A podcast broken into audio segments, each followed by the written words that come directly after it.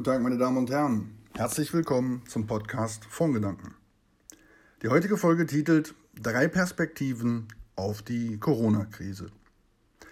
Wann hat man schon einmal die Gelegenheit, in Zeiten wie diesen mit einem Fachmann über das Coronavirus und die wirtschaftlichen Folgen des Lockdowns sprechen zu können, der Arzt, Politiker und Investor ist, mithin eigentlich alle Perspektiven abdecken kann, die in diesem Zusammenhang von Bedeutung sind? Ich hatte dieser Tage eben dieses Glück im Gespräch mit unserem ehemaligen Bundesgesundheitsminister und Bundeswirtschaftsminister Dr. Philipp Rösler. Schon in jungen Jahren lebte er sein Leben nach der politischen Karriere, war in der Geschäftsführung des Weltwirtschaftsforums tätig und ist inzwischen unter anderem Partner der Investmentgesellschaft Arabesque. Eines Vermögensverwalters, der sich regelbasierten, von künstlicher Intelligenz geprägten, nachhaltigen Investmentstrategien verschrieben hat. Ich fand das Gespräch, das im Rahmen eines größeren Webinars erfolgte, so interessant und kurzweilig, dass ich es Ihnen heute kurz entschlossen als Sonderpodcast in der Reihe der Fondgedanken anbieten möchte. Hier also nun der Auszug aus unserem Interview. Ja, Herr Dr. Rösler, steigen wir mal ein. Wenn Sie zurückdenken an Ihre Zeit als ähm, Gesundheitsminister, ähm, das Thema Pandemie war in der Theorie auch damals klar. Ähm, war das etwas, wo man sich zu Ihrer Zeit schon irgendwie im größeren Sinne mit beschäftigt hat? Und inwieweit würden Sie sagen, war man zu Ihrer Zeit schon auf das Thema vorbereitet oder auch nicht vorbereitet? Ja, also erstmal Moin und Hallo zusammen. Ähm, zugegebenermaßen in der Form hat das niemand auf der Welt eigentlich so vorhersehen können. Richtig war, dass wir damals schon uns Gedanken gemacht haben, wie kann überhaupt eine Pandemie äh, verhindert werden, wie geht man damit dann um auf nationaler und auf internationaler Ebene. Als ich 2009 Gesundheitsminister wurde, da hatten wir ähm, Schweinegrippe, vorher gab es Vogelgrippe. Da hatten wir schon einen Impfstoff, da ging es eher um die Frage, wie ist die Verteilung der Impfstoffe und äh, wie kommen wir mit dem Föderalismus an der Stelle zurecht. Aber man hat es eher national gesehen als national, vielleicht maximal sogar noch als europäische Herausforderung und das war es dann auch. Eine Pandemie in der Form, die hat man zu meiner Zeit in der Form nicht bedacht. Mein Nachfolger Daniel Bahr hat 2013 ja so ein großes Infektionsschutzgesetz auf den Weg gebracht. Da gab es schon die echten Planungen zur Pandemie. Ähm, das wurde jetzt ja auch erst wieder erneuert. Und da ist sogar das Coronavirus einmal drin vorgekommen. Äh, tragischerweise hat man gesagt, ne, das ist nicht so gefährlich, da gab es bisher nur so fünf, sechs Fälle. Äh, insofern kümmern wir uns mal eher um die klassischen Grippeviren. Das hat sich ja jetzt offenbar als Fehler herausgestellt. Aber da hat man sich dann im, im globaleren Rahmen doch Bedenken gemacht. Aber nochmal, diese massiven Maßnahmen, Lockdown weltweit, das hat keiner vorhergesehen.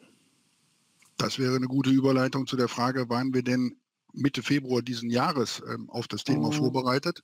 Äh, und äh, man muss ja auch sagen, dass äh, das Thema Covid-19 dann eins ist, was uns eigentlich schon seit dem Jahreswechsel begleitet hat.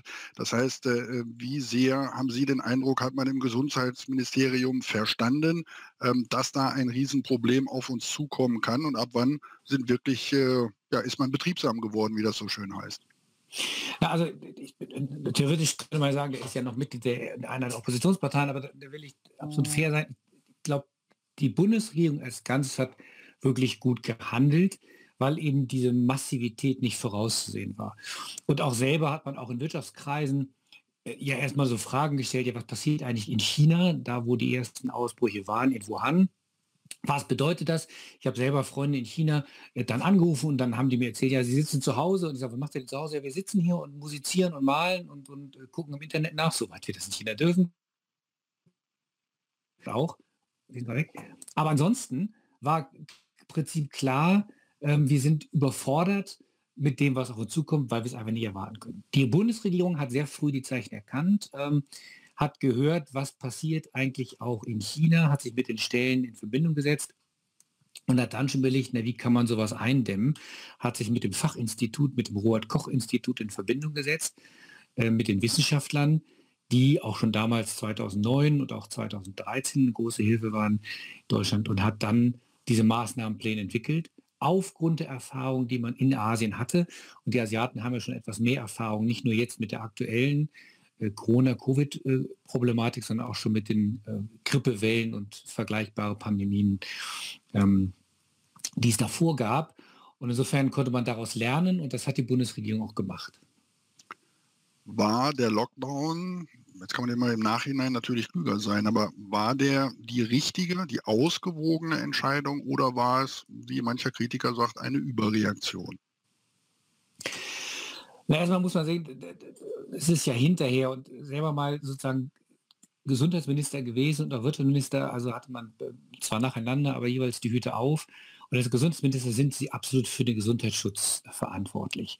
Und da gilt einfach die Maxime lieber ein bisschen mehr als zu wenig, wobei ich noch nicht mal sagen will, dass man zu viel getan hat, sondern mit dem Wissensstand von damals, Beginn des Jahres oder Februar, hat man absolut richtig gehandelt, gesagt, pass auf, wir sehen hier auch die Bilder in Italien, in Bergamo.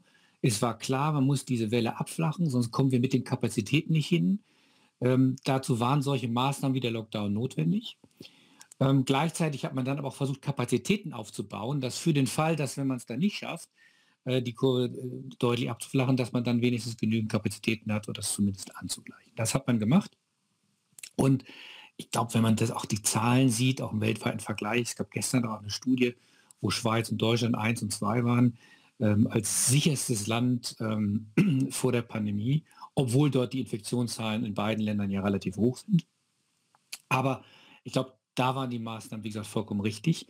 Ähm, vielleicht hat man ein bisschen zu lange gewartet, über die Maßnahmen einer Lockerung zu reden. Ich glaube schon, dass man die geplant hatte. Man hat immer auch an der Exit-Strategie parallel gearbeitet. Man hat nicht darüber geredet, weil man gedacht hat, naja, wenn wir jetzt darüber reden, dann nehmen die Leute die Sorgen nicht ernst genug und fangen schon, bevor der richtige Zeitpunkt für Lockerung äh, kommt, äh, dann schon mit eigener Lockerung an. Ähm, ob das geholfen hat, weiß ich nicht genau, weil die Menschen sind ja zum Glück nicht blöd, sondern die haben einfach gesehen, was drumherum passiert. Und äh, es gibt ja sowieso dieses sogenannte äh, Präventionsparadoxon, dass wenn man äh, sich schützt, damit nichts passiert und wenn es erfolgreich ist und es passiert nichts, dann sagt man sich, ey, wieso habe ich mich eigentlich geschützt? Meine, äh, ist ja gar nicht passiert. Und das zu erklären, das eine ist das Fühlen, das Erleben und das andere ist das intellektuelle Durchdenken. Aber die Menschen sind so eine Mischung aus beiden. Und das hat es, glaube ich, schwierig gemacht. Aber am Ende nochmal, ich glaube, die Maßnahmen waren richtig so, waren nicht zu viel, sondern für den Stand des Wissens der damaligen Zeit absolut gerechtfertigt. Vielleicht hätte man etwas früher über den Exit reden müssen. War man sich äh, nach Ihrem Dafürhalten zum damaligen Zeitpunkt der Konsequenzen und der Tragweite des Lockdowns bewusst? Aber viele sprechen heute von einer staatlich administrierten Rezession. Ähm, war allen Politikern, die diese Entscheidung mit äh, getroffen und verantwortet haben, bewusst, was anschließend dran hängen würde mit den Konsequenzen? Ähm, auch das glaube ich. Es ist immer so, dass in der Regierung, da macht dann ein Ressort, in diesem Fall war es dann Gesundheit, und es sagen uns viele auch, auch direkt das Kanzleramt selber, denn der Kanzleramtsminister, Dr. Helge Braun, ist ja auch Arzt, Intensivmediziner sogar, ähm, dass die gesagt haben, wir müssen jetzt erstmal das Notwendige, das absolut Notwendige machen, als Notfallmaßnahme, wie in der Medizin sagen, Blutung stillen. Also das Hauptproblem lösen und das Hauptproblem war eben die fortschreitende Infektionskette. Die müssen wir stoppen. Das hat man gemacht. Und dann müssen wir uns um die, die Konsequenzen und, und, und die Effekte dann kümmern und auch im negativen Teil um die Wirtschaft. Das andere so wie Wirtschaft, Finanzen, die haben sicherlich schon darauf hingewiesen, was das dann bedeutet. Ähm, wobei ich auch glaube, dass in der gesamten Menge das nicht so vorherzusehen war. Aber man hat sich dann in jedem Fall trotz der sicherlich vorhandenen Bedenken und Hinweise zu Recht nochmal erstmal für den Gesundheitsschutz entschieden und danach dann gesagt, okay, jetzt müssen wir uns aber um, um die Wirtschaftsfragen dann kümmern.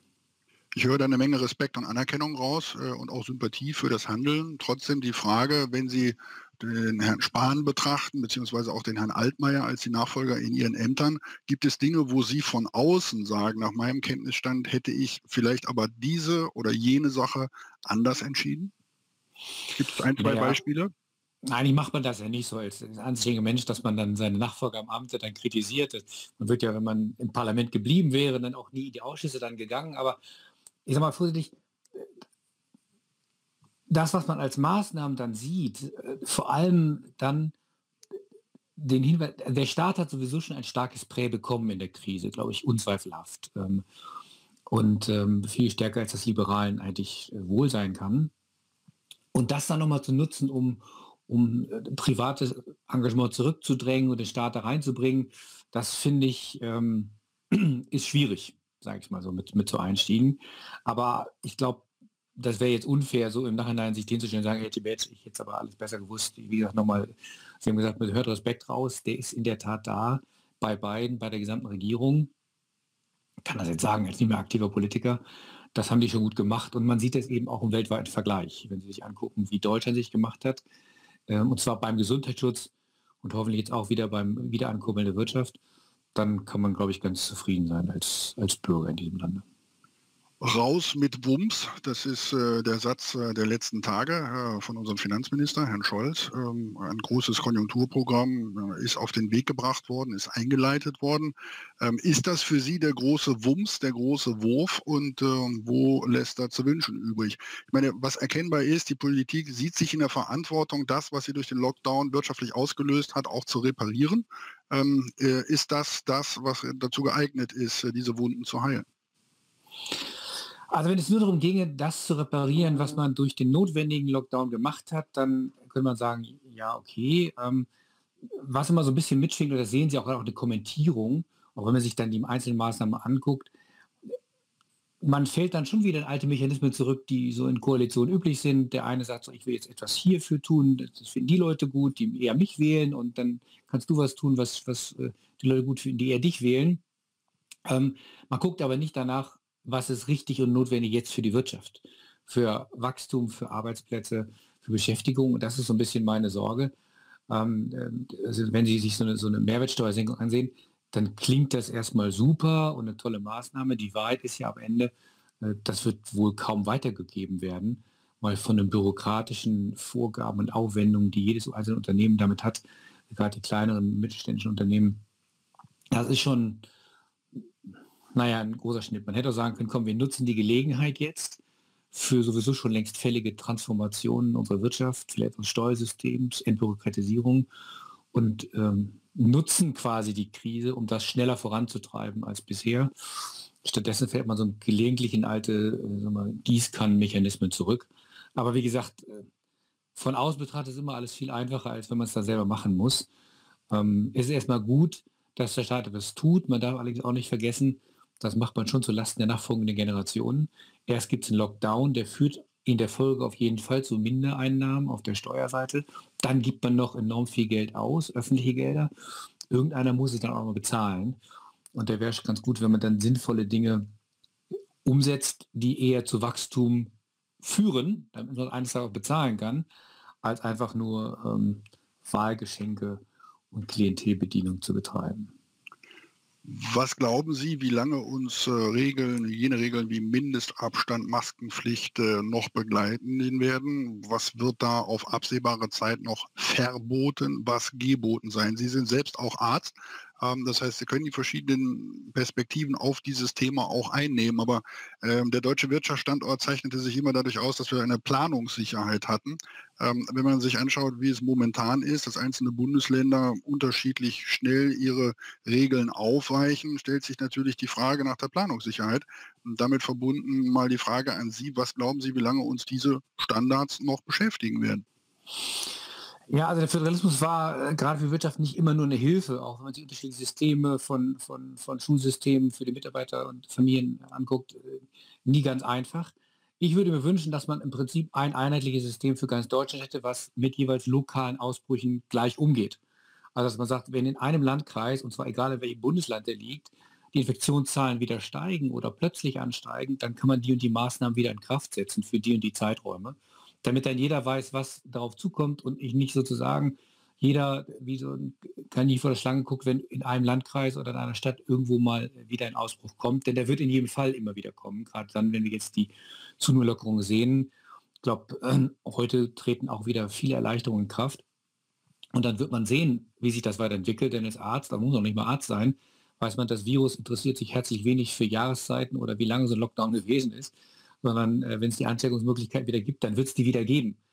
Ähm, und ähm, wenn man nicht nachhaltig sein Verhalten ändert, ähm, dann ähm, kann so eine Lockdown-Wirkung auch verpuffen. Will damit sagen, man muss eigentlich jetzt Maßnahmen in, in etablieren, die dauerhaft eine gewisse Verhaltensänderung damit sich bringen. Und damit meine ich nicht, dass wir jetzt dauerhaft eine Maske tragen, sondern ähm, glaube schon, dass vielleicht Änderungen geben wird, sowas wie Hände schütteln und so. Äh, selbst wenn man sich jetzt mal wieder Freunde oder Bekannte trifft oder auch beruflich trifft, das Händeschütteln, da wird jetzt weitestgehend darauf verzichtet, bricht jetzt die Welt auch nicht zusammen. Kann man überlegen, ob das nicht auch so schlecht ist. Also das wäre, glaube ich, sinnvoller, dass man Maßnahmen hat, die man ähm, dauerhaft doch aufrechterhalten kann, ähm, aber trotzdem weitestgehend wieder ein normales Leben ermöglicht und nicht von einem Extrem ins andere verfällt. Aber so ein Thema wie, sagen wir mal, der Mindestabstand von 1,50 Meter, der ja nun für viele Dinge, seines Konferenzen, seines Restaurantbesuchs oder was immer, von, von großer Tragweite und Reichweite ist. Ähm, am Anfang gab es da Sätze wie, äh, das wird so lange sein, äh, solange es keinen Impfstoff gibt. Ähm, und mittlerweile hören wir, in Sachsen will man es schon auflösen, äh, beziehungsweise in Thüringen. Also äh, die Frage, werden wir es da mit einem Flickenteppich von Entscheidungen zu tun haben? Das wäre ja, was die Planungssicherheit angeht, extrem schwierig. Na, man muss es so lange aufrechterhalten, solange es noch eine Infektionsgefahr gibt. Und die Infektionsgefahr oder gefährliche, also oder auch eine Krankheit mit ausbrechen kann, ist eben, wenn man entweder keinen Impfstoff hat und oder wenn man auch sehr viele oder dann sehr wenig ähm, Infizierte in einer Gruppe hat. Ich will damit sagen, Sie können aus zwei guten Gründen die 1,5 Meter Abstand aufheben, nämlich entweder Sie haben Impfstoff, dann ist das Problem gelöst, ähm, oder aber Sie sagen, naja, in, in dieser Gruppe, in unserem Bevölkerungsteil gibt es so wenig, da kann man das Risiko eingehen, äh, das zu reduzieren. Ähm, danach kann man das machen. Ich glaube nicht, dass man äh, über Jahre diese 1,5 Meter auf, aufrechterhalten kann. Ähm, das wird schon bei, bei Veranstaltungen extrem schwierig werden, ob das nun äh, große Sportereignisse sind, aber auch Kulturveranstaltungen sind. Da wird man dann Lösungen finden müssen oder eine Kombination zwischen Abstand und Maske. Also mhm. immer ist es ja auch so, dass wohl eher sich herausgestellt ist, die Maske vor allem schützt, ähm, ähm, wenn man selber infiziert ist und andere nicht anstecken will, als wenn man eine Maske trägt aus Angst davor, angesteckt zu werden. So. Also ähm, macht es schon Sinn, eine Maske zu tragen. Vielleicht kann man so eine Kombination dann finden. Aber die traurige Wahrheit ist, wie gesagt, das Virus richtet sich nicht nach der Geduld des Einzelnen, sondern äh, oder wirtschaftlichen Lage, mhm. sondern tatsächlich äh, muss man die Fragen immer davon abhängig machen, wie groß ist die Infektionsgefahr. Und danach muss man die Regeln dann festlegen oder lockern. Und wir sehen es natürlich immer auch aus der nationalen Sicht in anderen Ländern, wo demnächst vielleicht auch wieder welche hinreisen. Ähm, gibt es ja noch andere Quoten der Ansteckungsgefahr, das vielleicht noch als Anmerkung. Ja, wie verändert die Corona-Pandemie dann unser zukünftiges Leben? Das ist natürlich eine Frage, ähm, die uns äh, alle beschäftigt. Das heißt ja immer wieder, die Welt nach dem Coronavirus wird eine andere sein als vorher. Ähm, und das ist dann nachher auch schon eine Überleitung zu unseren Portfoliobetrachtungen bei der Frage, wie wird dieses Verhalten sich verändern? Äh, in welchen Punkten und welche Auswirkungen wird es dann auf die Wirtschaft haben. Es wird ja darüber gesprochen, dass beispielsweise die Reisetätigkeit eine andere sein wird und andere Dinge. Was ist, äh, Herr Dr. Rösler, Ihre Sicht auf die Veränderungen, die aus, als Konsequenz quasi aus der, aus der Covid-19-Geschichte gezogen werden? Also ich glaube, man sieht äh, also mindestens zwei große Trends. Das eine ist die Rückkehr nochmal zu einer stärkeren Rolle des Staates in allen Bereichen, ob das nun Beginn oder auch Ende eines Lockdowns ist. Das Zweite ist, das betrifft die Wirtschaft äh, mindestens genauso, wenn nicht sogar noch mehr, ist eine zunehmende Deglobalisierung. Also wir haben jetzt jahrzehntelang gesehen, Globalisierung, das ist der absolute Trend. Bisschen abgeflacht, aber mehr oder weniger durch Technologien auch, aber jetzt eben deutlicher Rückgang. Viele besinnen sich darauf, haben sich jetzt auch gerade in der Krise gedacht, wenn, es wirklich einen, einen Handelslockdown gibt, ja, müssen wir uns nicht mehr auf, auf Eigenversorgung konzentrieren und ähnliche Dinge. Äh, die Wertschöpfungsketten, die weltweiten, vernetzten, sind die nicht auch eine gewisse Anfälligkeit für unser Wirtschaftsmodell? Und da wird es sicherlich einen Rückgang geben. Und das Zweite, und das glaube ich ist im Positiven, äh, der große Trend Nachhaltigkeit, Bereich Umwelt, Sozial und auch äh, Governance auf Norddeutsch, der wird auf jeden Fall zunehmen. Und Digitalisierung. Digitalisierung, ich meine, das ist ja fast schon äh, trivial. Äh, jeder hat jetzt, so wie wir jetzt auch, virtuelle Veranstaltungen, Meetings, Konferenzen gehabt in unzähliger Form.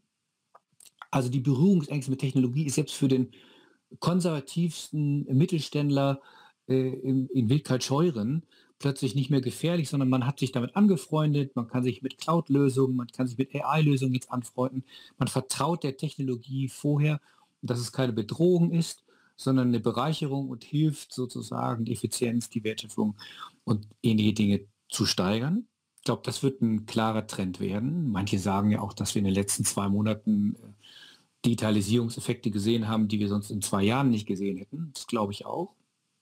Und das zweite ist eben die Nachhaltigkeit und zwar auf eine kluge Art und Weise. Und wie gesagt, das, das bringt ja auch zu Arabesque. Also man hat ja gesehen, man könnte theoretisch äh, dem Klima helfen, indem man äh, jeden Flugverkehr verbietet. So. Äh, das muss aber eine Abwägung sein zwischen Umwelt auf der einen Seite, Wirtschaft auf der anderen Seite. Dass es etwas dazwischen geben muss, also eine intelligente Form des Umweltschutzes, wirtschaftsorientiert, wirtschaftsbasiert, Zahlen, Daten, Fakten basiert. Ich glaube, das hat sich jetzt mehr und mehr durchgesetzt. Und deswegen glaube ich, dass diese beiden großen Trends, Globalisierung und mehr Staat, werden dazu führen, dass äh, Nachhaltigkeit, ESG und Digitalisierung, die bekommen beide nochmal jetzt in dieser Phase einen großen Schub. Und das war es dann auch fast schon, denn wie Sie schon sagen, in der Krise sagt jeder, oh, es wird nicht so sein nach der Krise wie vor der Krise. Ähm, wir haben es auch 2008, 2009 gehört. Es hat sich viel geändert, gerade im Finanzbereich. Wem sage ich das hier in, in, in diesem Publikum? Aber ähm, so Verhalten ändern sich doch eher langsamer. Und deswegen glaube ich, dass diese beiden großen Änderungen, die sind zu erwarten. Ähm, auch nicht mehr in der Geschwindigkeit, wie wir sie in den letzten Tagen gesehen haben oder Wochen, aber sie werden kommen. Nachhaltigkeit und Digitalisierung und eine sinnvolle, ähm, wirtschaftlich basierte Nachhaltigkeit, das wird der nächste große Trend werden. Äh, stärkere Rolle des Staates, bin ich da der Einzige, dem gerade flau im Magen wird, äh, weil ich äh, vielleicht zu liberal denke? Das finde ich erstmal sehr sympathisch, dass Sie liberal denken. Ähm, das tue ich nämlich auch, äh, auch als einfaches Basismitglied. Aber ähm, wir haben es gesehen, dass wirklich in der Krise, und da muss man auch als Liberaler, da, dieser Lockdown, da hat man erst noch gesagt, also als wir das in China gesehen haben, was machen die denn da? Das geht aber nur in Nicht-Demokratien und das kann man alles nicht machen. Und die Verstaatlichung, die die machen, ist ja unglaublich. Äh, und zwei Wochen später äh, war das gleiche bei uns. So, das hat also nochmal so Umdenken geführt, dass man dem Staat einfach wieder eine stärkere Rolle zulässt. Und die Maßnahmen dagegen und der Widerstand war auch eher begrenzt. Also wenn da Leute gesagt haben, ich lasse doch mal wie die Parlamente drauf gucken, was Regierungen machen, da gab es wenig Resonanz, muss ich sagen. Und ähm, jetzt beim Rauskommen auch. Es wird auf Konjunkturpakete geguckt, es wird nicht gesagt, pass mal auf, nimmt doch die Regeln weg, die uns belasten, den Rest machen wir als private Wirtschaft. Wir bringen das wieder in Gang. Wir werden für Investitionen sorgen. Stattdessen guckt man auf Konjunkturpakete und wenn man das macht, dann können die nie groß genug sein. Ähm, insofern glaube ich, dass ähm, diese Stärkerolle des Staates nicht nur positiv ist. Also Sie sind nicht der Einzige, der im flauen Magen ist dabei. Äh, zum Flausein kommt noch ein gewisser Schwindel, der äh, tritt bei mir in diesen Tagen immer dann ein, wenn mit großen Zahlen jongliert wird. Äh, früher waren das Milliarden, mittlerweile sind das Billionen. Ähm, wir haben ja gelernt, dass auf der europäischen Ebene drei Billionen bewegt werden als Wiederaufbauprogramm. Ähm, de facto würde ich mal sagen, haben wir Eurobonds durch die Hintertür gekriegt. Ähm, vielleicht äh, von Ihnen noch ein paar Äußerungen dazu. Äh, Im Kölner Karneval singt man, glaube ich, immer, wer soll das bezahlen? Wer hat so viel Geld? Ähm, Wenn es Deutschland vielleicht noch hätte, aber äh, die Frage äh, innerhalb Europas ähm, und äh, damit auch den Zusammenhalt äh, des Euroraums. sind wir da jetzt eine Schicksalsgemeinschaft und der Zug ist abgefahren? Ja, also die Zahlen, die erschrecken mich dann auch. Also es war schon damals zu meiner aktiven Zeit ja so, dass äh, eine Milliarde gar nichts war und dann nur noch im dreistelligen Bereich. Jetzt geht man schon zu Billionen und zwar äh, zur deutschsprachigen Billionen über. Äh, das ist bemerkenswert und da verliere ich so als normaler Bürger dann auch irgendwie eine echte greifbare Vorstellung von den Zahlen selber. Europa hat, finde ich, zu Anfang jetzt so keine arg gute Rolle gespielt. Ähm, es haben sehr viele Dinge dann sehr schnell wieder äh, national eine Rolle gespielt. Es gab die Lockdowns national, die Regeln gab es national, es gab sogar Freizügigkeit, wollen wir gar nicht reden. Das gab es einfach. Und Europa hat sehr, sehr spät reagiert, dann auch zu sagen, ne, wir lassen jetzt aber auch keine Amerikaner mehr rein. Und da, da war der Zug wirklich schon längst abgefahren, da haben die Amerikaner uns schon nicht reingelassen und jedes Land hatte seine Grenzen dicht gemacht. Ob man das jetzt kompensieren kann, indem dann sagt, ja, also wenn die anderen schon, also mindestens 750 Milliarden ausgeben, dann müssen wir, um mitzuhalten, dann auch noch Billionen ausgeben, ähm, halte ich für fatal. Das ist wirklich ein Überbietungswettbewerb mit Geld anderer Leute, noch nicht mit unserem Geld, sondern äh, das Geld der nachfolgenden Generationen. Und man weiß gar nicht, was man dann auch so in der Wirtschaft dann antut. Ähm, dann muss ja irgendwie theoretisch also zurückkommen. Und ähm, ich glaube, das ist äh, jetzt die große Gefahr, dass man eben hier nicht die Krise nutzt, um notwendige Transformation anzustoßen, sondern sagt, na komm, dann heilen wir das mit noch mehr Geld. Ähm, und ähm, das wird, wie gesagt, nicht zu bezahlen sein. Und das macht große Sorgen. Und das wird auch Auswirkungen haben auf das Thema Staatsanleihen. Andere Frage, was nicht schlecht für den Aktienmarkt äh, sein darf, aber für eine globale Volkswirtschaft halte ich das für fatal. Denn Sie sehen es ja nicht nur in Europa, sondern das, was Europa macht, ist für viele dann eben am Ende auch ein Vorbild für das, was dann in den USA passieren wird. Lateinamerika mal gucken. Also das wird, ähm, die Krise wird, die Auswirkungen der Krise, die werden erst viel später sichtbar werden und die werden enorm werden, gerade in finanzieller Hinsicht. Letzte Frage. Sie haben gerade gesagt, Europa hat da anfänglich keine gute Figur gemacht. Äh, wenn ich mir mal anschaue, was die Themen sind, von denen Sie sagen, die werden die Zukunft prägen, Stärkung Rolle des Staates, Deglobalisierung, die Nachhaltigkeit und die Digitalisierung, dann frage ich mich im internationalen äh, Wettbewerb ähm, der Systeme, nennen wir es mal so, den US-Markt, Europa und den asiatischen, vor allen Dingen den chinesischen, ähm, dann sehe ich da aber die USA und China eher im Vorteil bei diesen Dingen. Technologie, Innovationen, ähm, die Möglichkeit, äh, staatlich Dinge durchzusetzen, ähm, das sind alles Sachen, die eigentlich eher äh, den Asiaten und den Amerikanern zugeschrieben werden und nicht den Europäern, die dann auch noch nicht mal die Vereinigten Staaten von Europa sind, sondern noch äh, zersplittert sind. Heißt das, Europas Startblock ist gerade noch weiter nach hinten geschoben worden? Naja, zumindest ist das Laufen schwerer geworden. Sie können, wenn sie geschlossen sind, ist Europa nach wie vor enorm stark, ist ein enorm wichtiger Markt, kann auch enorm viel durchsetzen und zwar auch global was wir nicht zuletzt bei so einer Datenschutzgrundverordnung gesehen haben. Da muss man kein Fan von sein, von, von mehr Vorgaben, aber es zeigt, dass wenn Europa hier Vorgaben macht und Standard setzt, dass dann selbst so große wie in den USA, wie Facebook und Google dann am Ende mitziehen müssen, weil Europa eben so wichtig als Markt ist. Nur da muss man sich eben auch als einheitlichen Markt präsentieren. Ähm, und das war eben meine kurze Kritik an, an, an zu Beginn der Eurozone. Da hat man sich ja sehr stark auch äh, auf seine eigenen nationalen Dinge. Frankreich auf Frankreich, Deutschland auf Deutschland, man hat Italien, ich will nicht sagen, aber man hat sehr lange Italien von außen betrachtet zumindest äh, alleine gelassen, anstatt zu sagen, das betrifft uns alle. Und wir können nicht hier die Grenzen abschotten äh, und dann ist das Problem gelöst und nur in einem Land geblieben. Und den anderen 27 geht super oder 26 ja nur noch, ähm, sondern ähm, man muss es gemeinsam lösen. Und wenn etwas zutage getreten ist und es tatsächlich so etwas gibt für eine Deglobalisierung, dann spielen die großen eigenen Binnenmärkte wie die Europäische Union, wie die ASEAN-Staaten, wie USA und China eine viel größere Rolle. Ähm, und das muss man dann gemeinsam nutzen. Gemeinsam heißt aber jetzt nicht gemeinsam Geld ausgeben für diverse Programme, sondern zu gucken, wie kriegen wir jetzt wirklich einen digitalen Binnenmarkt hin, äh, in der jetzigen Phase, wie kriegen wir auch eigene Technologiefähigkeiten wieder hin. Das wären schöne Sachen, wo Europa nach wie vor noch eine super Chance hätte. Ähm, man muss halt nur wirklich zusammenstehen und zusammenstehen wollen. Und das hat eben gerade die Krise gezeigt, wie brüchig auch noch so eine Union, ein, eine Gemeinsamkeit ist, selbst bei den banalen Dingen wie Binnenmarkt. Liebe Zuhörer, ich hoffe, die Ausführungen von Herrn Dr. Rösler haben Sie nicht nur gut unterhalten, sondern lassen Sie auch etwas besser durchblicken in der schwierigen Gemengelage, in der wir uns derzeit befinden. Ich freue mich, wenn Sie mir und meinen Gästen auch beim nächsten Mal wieder interessiert zuhören und verabschiede mich für heute mit einem Kölschen Tschö. Bleiben Sie gesund.